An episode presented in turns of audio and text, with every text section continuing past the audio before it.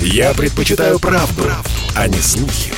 Поэтому я слушаю Радио КП. И тебе рекомендую.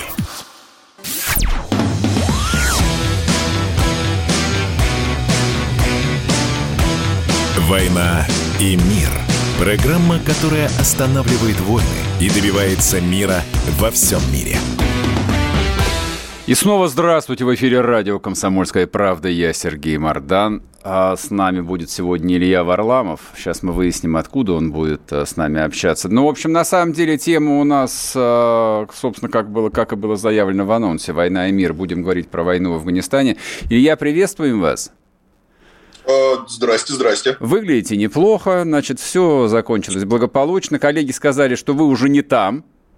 Вот. Да, да. А, а вот скажите, самое интересное, вы когда оттуда успели выбраться и в каких условиях? Э, как афганцы или как американские собаки? Э, да, здесь, видимо, подразумевается, что американские собаки... Они ехали с, в бизнес-классе. Да, именно так. Да, да, да. Э, ну, э, на самом деле, про собак интересная история, можно ее там отдельно обсудить, вообще про отношение американцев к своим собакам, потому что, э, например, когда советские войска из Афганистана уходили, мы собак там оставили наших, поэтому как, uh-huh. ну, такая немножко э, подкол не очень удачный. Вот, американцы молодцы, возят своих собак. Вот. Э, плохо то, что они людей, конечно, не возят, кому они обещали защиту. Это как бы отдельный момент.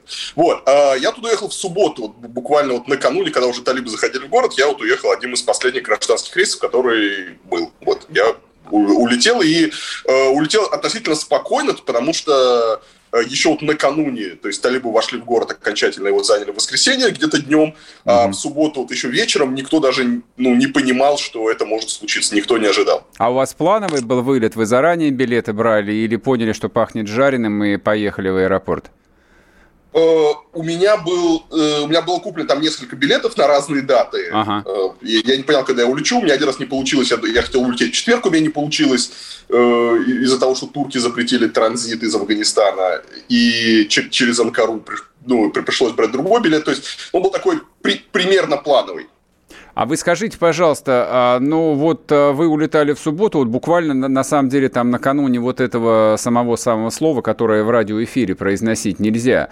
А вы зачем туда поехали? Уже же было понятно, что ничем хорошим не кончится. Ну, простите за дурацкий вопрос, правда интересно.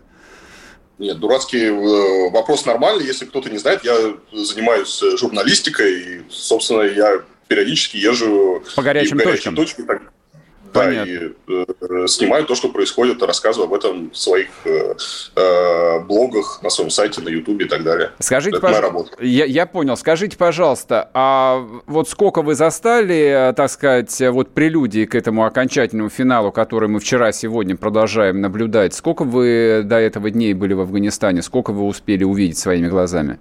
Я пробовал там неделю, я пробовал там неделю, при этом это была довольно такая э, странной недели, потому что вот э, я туда прилетел э, в субботу, ну, за неделю до, и э, когда я туда прилетел, у меня были планы э, совершенно другие. То есть у меня были там запланированы поездки, например, э, в Мазари-Шариф, это город там на севере, а, четвертый по величине.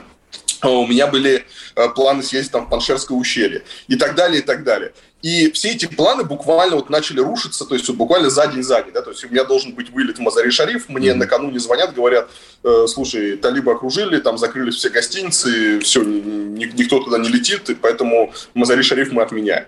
Э, я должен ехать там в Паншерское ущелье, мы уже выезжаем из города, и упираемся там в блокпост талибов, который там в 20 километрах от Кабула уже стоит.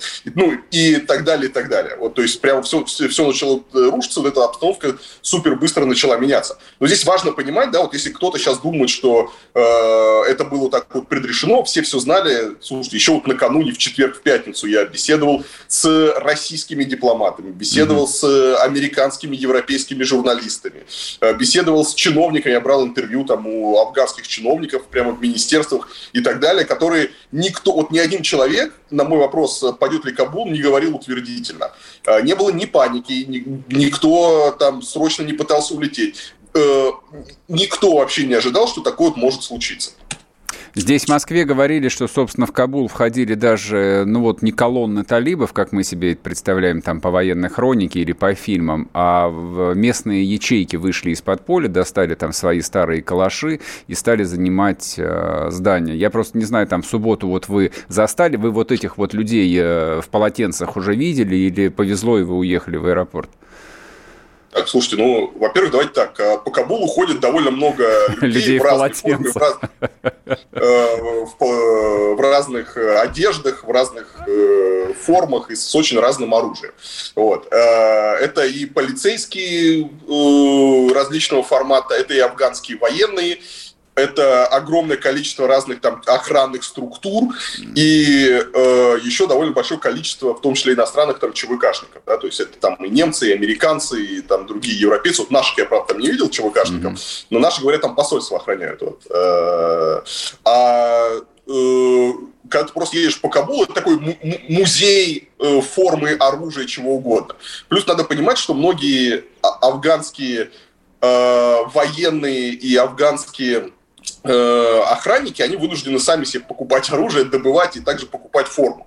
Потому что когда я там заходил на позиции афганской армии, ты просто удивлялся, то есть, ну, люди одеты, вот что дома было, mm-hmm. какие-то тапочки, какая-то, у кого-то их штаны а такие, у кого-то штаны другие, у кого-то какой-то автомат там явно от дедушки еще там с э, там 80-х годов, у кого-то там, ну, то есть вот такое впечатление, вот что нашли, так и воюют.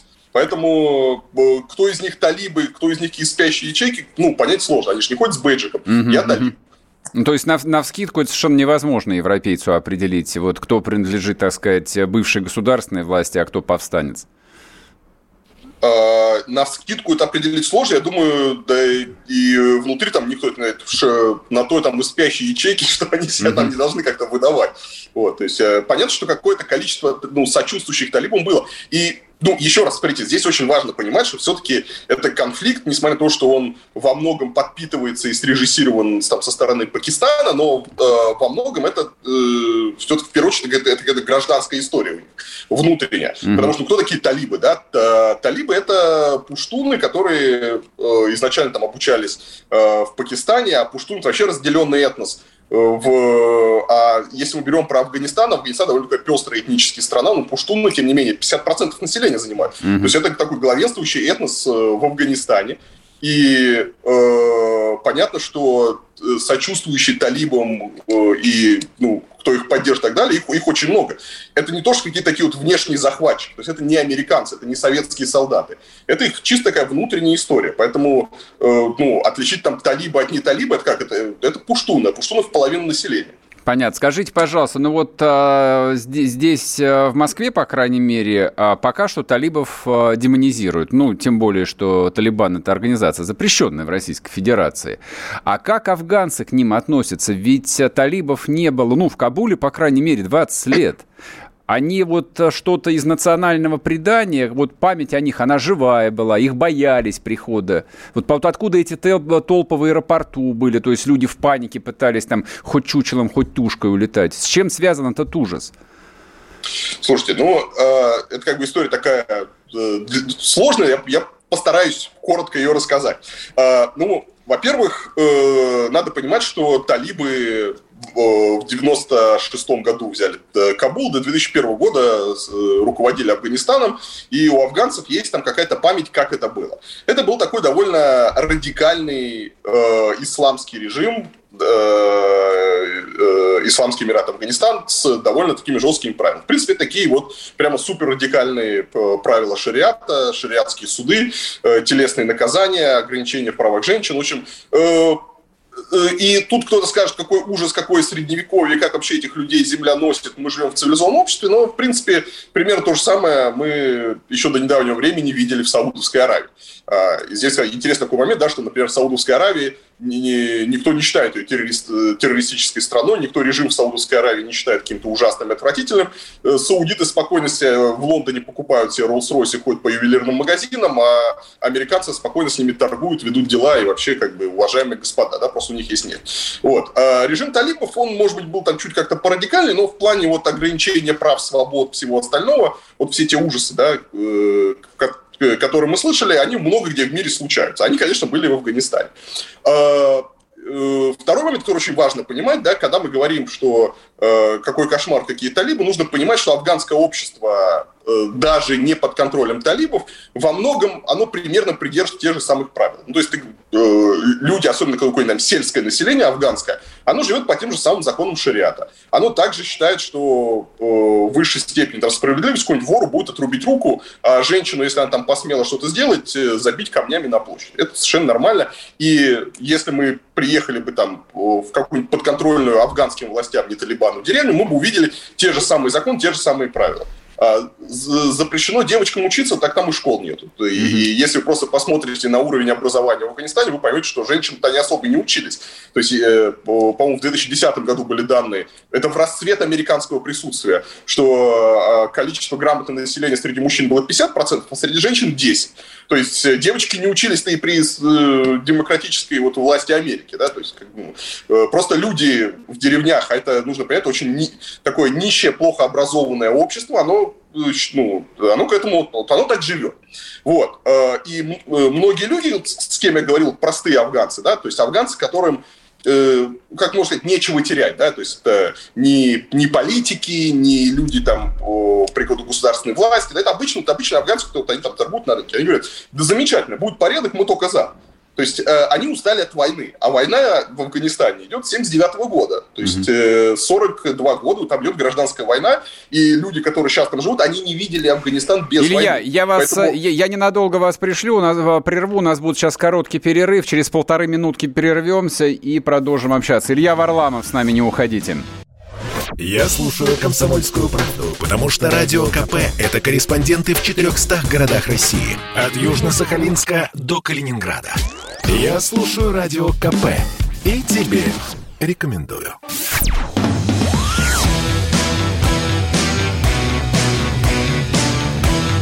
«Война и мир» — программа, которая останавливает войны и добивается мира во всем мире. И снова здравствуйте. В эфире радио «Комсомольская правда». Я Сергей Мордан. С нами на связи Илья Варламов, блогер, журналист, а только что вернувшийся не далее, как в субботу из Афганистана, накануне вот всего того кошмара и ужаса, который мы с вами смотрим в нарезочке, да, как люди пытаются на обтекателях турбину лететь. А, Илья, а вот а, перед перерывом а, я вопрос вам задал, вопрос не успели ответить. А, ну, то есть понятно, что сельские афганцы, те, кто живут в деревнях, им что талибы, что не талибы, в общем, примерно параллельно и одинаково. Они как жили тысячи лет назад, так и живут. А вот эти вот сотни тысяч людей, которые действительно там смертным ужасом талибов боятся, это кто? Это военные, чиновники, там интеллигенция выросшая. Ну, смотрите, э, это, во-первых, не сотни тысяч людей, это довольно небольшая прослойка населения, э, кому э, реально может угрожать опасность. Да? Здесь надо понимать, что э, Талибан сейчас заявляет, что они всех прощают, никого не будут преследовать. Ну, ну я не знаю, веры им не очень много, mm-hmm. потому что нужно, нужно по действовать, и все-таки поступают сигналы и о расправах, и о преследовании. То есть, несмотря на какую-то вот э, красивую мину и э, вот эту вещь, такой внешний пиар, который они ведут. Э, то есть, э, у кого жизнь изменится не в лучшую сторону? Во-первых, это все, кто сотрудничал с американцами. И здесь надо понимать, что это э, это, это многие студенты, которые, например, работали переводчиками. То есть вот у меня был переводчик, э, и это был молодой студент, э, и я его спрашивал, ну вообще, чем занимаются твои друзья? Он говорит, а мои друзья, вот они как раз работали на американцев, и они сейчас пытаются уехать. То mm-hmm. есть это прямо вот обычные студенты второй, третий курс какого-нибудь Кабульского университета, которые подрабатывали тем, что работали переводчиками там, с иностранными журналистами, с иностранными там какими-то посольствами и так далее, и так далее. Вот. Это много людей, кто работал в каких-то иностранных компаниях, которых там было много. Это начиная там от всяких миссий ООН, Э, которые там распределяли продовольствие, гуманитарную помощь и заканчивали действительно посольство. Сегодня была такая история, да, когда э, сотрудники голландского посольства пришли на работу, ну, э, она не сегодня, несколько дней назад, да, и увидели, что весь голландский персонал весь голландский персонал, он эвакуировался, mm-hmm. а, их никто не предупредил. Э, это люди, кто занимался оппозиционной политикой кто критиковал талибов, это журналисты, это там местные блогеры и так далее, да, кто э, успел там себе наговорить. И это местные политики, это местные военные, ну, и местные элиты, для которых сейчас ну, действительно проблема. Будьте здоровы. А, я, вот э, судя по картинам, которые из этого злосчастного кабульского аэропорта мы видим, а, то есть для всех это действительно был э, какой-то там непрогнозируемый шок. Но вот этот вот паренек, который с вами работал переводчиком, то есть это было накануне вашего отъезда, а а почему он-то заранее не уехал? То есть, если талибы уже были в 50 километрах от столицы. Вот что, что, что, что эти люди говорили вам? Слушайте, никто не знал, никто не ожидал. Еще раз, вот э, вы думаете, то, что так вот позорно американцы оттуда бегут и эвакуируются, допустив такую просто катастрофическую ситуацию, э, это потому что все знали, ожидали и так далее. Ну, ладно, в последний момент уедем. Да, конечно, нет. Ни одна разведка, ни одни специалисты, вот, ник, вот действительно никто не ждал. Угу. То есть вот эта вот паника и весь этот ужас, который случился, то, что все рухнуло в одночасье, никто не ожидал. Конечно, задним умом, вот сейчас сидя там, да, можно смотреть на всю эту ситуацию и говорить, ну, было понятно, да, ну, конечно. Я встречался с дипломатами э, в четверг, за три дня до падения Кабула. И когда я говорил, э, слушайте, ребят, ну вот э, вы что считаете, вот вы здесь работаете, вы специалисты, вы там все ведущие востоковеды. Они говорят, дело круг за да, конечно, Кабул не нужен талибам, конечно, они его не возьмут. Вообще даже не переживай, все будет хорошо. Это, вот наши, это, человек... наши, это наши говорили. Да, ни, ни один человек мне в э, Кабуле, ни чиновники, ни журналисты иностранные, американские, британские, там, никто с ними работает, не простые, никто мне не сказал, что вот сейчас э, Кабул возьмут. А скажите, пожалуйста, вот э, в разговорах они э, ну, проводили какие-то аналогии с э, режимом Наджабулы, который там три года после ухода Советского Союза продержался, или эта память уже стерта, и, в общем, как бы там свои были представления о будущем? Вот я, собственно, я, я, собственно, пытаюсь понять вот это вот спокойствие такое и уверенность, которая раз и кончилась. Может быть, они рассчитывали на повторение 89-90 года? Слушайте, я не знаю, как, на что они рассчитывали. Э, таких аналогий там на самом деле никто не проводил. Э, но здесь что-то есть такой э, один очень характерный момент относительно там, прихода талибов. Вот обратите внимание, что э, талибы всю страну взяли ну, можно сказать, так, без единого выстрела, да, не совсем корректно, но примерно так, да, то есть uh-huh. Э, они, они, они не захватили, говорят, э, талибы захватили, они именно взяли. Они, они, они именно взяли, да? То есть мы не видим сейчас с вами картинки, да, какого, э, какой-то войны, как мы привыкли ее видеть. Мы не видим разрушенных домов, мы не видим там работы артиллерии, там авиации, каких-то э, разрушений, еще чего-то. Они какие-то такие совсем единичные, там, можно сказать, случайные. То есть талибы действительно просто взяли без единого выстрела всю страну. И мы не видим никакого сопротивления, мы не видим баррикад, мы не видим ополчения, да, кто бы там был бы против. То есть люди просто действительно, они, они открыли и сказали, слушайте, да ради бога, заходите, и мы вообще все готовы. Это очень характерная история, э, к, слову, к слову о том, насколько вот они боятся, насколько люди против там талиб. Э, простое афганское население, а, вот как у меня сложилось впечатление, э, им просто вот лишь бы не было войны, а какой там будет висеть флаг, там абсолютно все равно. А американцев э, ненавидели они или нет? Или ненавидят, точнее? Вот как по вашим э, ощущениям? Тут такая немножко, тут, знаете, такая немножко история, когда ты говоришь, э, когда ты спрашиваешь, как, ну, э, какой-нибудь афганца, да, ты говоришь, вот, а как вы относитесь к американцам? И тебе сразу, о, американцы, мы их ненавидим, они такие отвратительные, они такие ужасные, да, они еще что-то.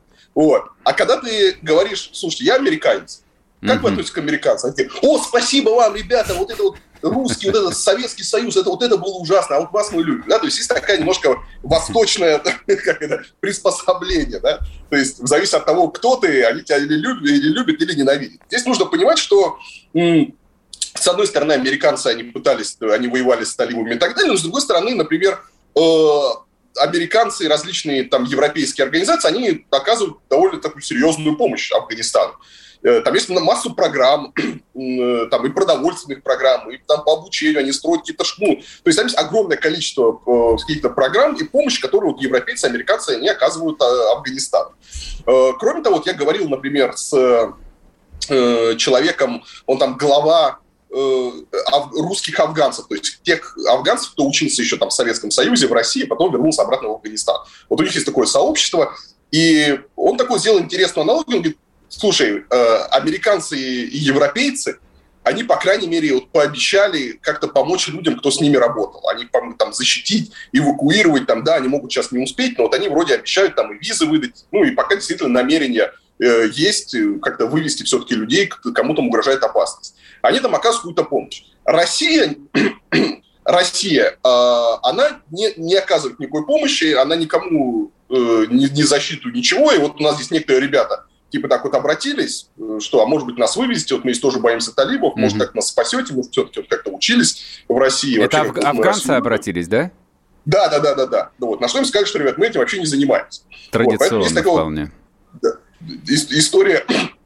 А, и я не знаю, насколько вот Россия помогает вообще хоть как-то Афганистану, и, по-моему, нет. Я боюсь ошибаться, но вот я не слышу никаких наших там благотворительных программах или еще хоть э, чем-то. А европейцы, американцы помогают. Поэтому есть люди, кто действительно ну, э, к американцам относится там хорошо.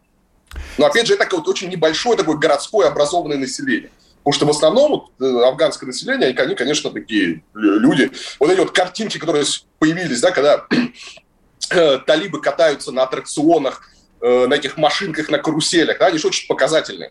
То есть это люди из деревень с автоматами пришли в какой-то город, и они в первый раз увидели аттракцион. Они, как, они, они радуются как дети. Угу. Это, вот, это очень показательная картинка.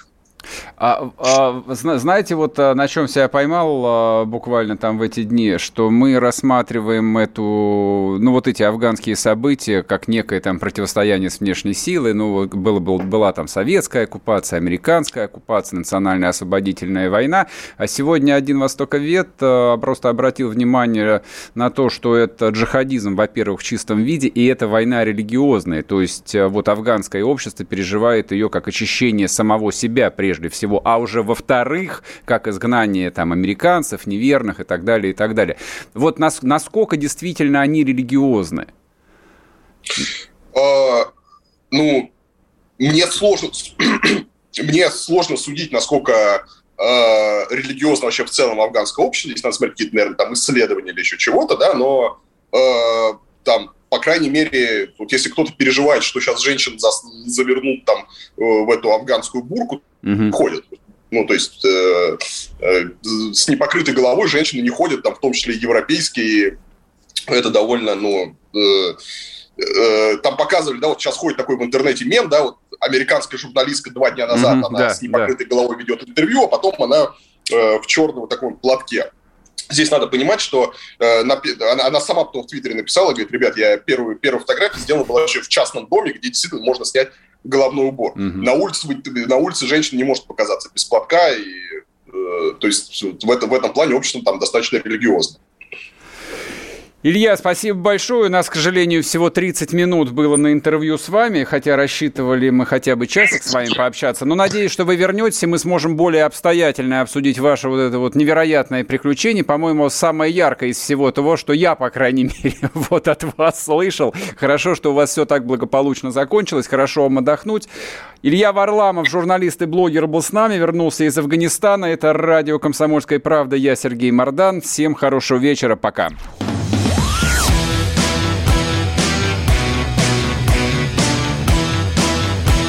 «Война и мир».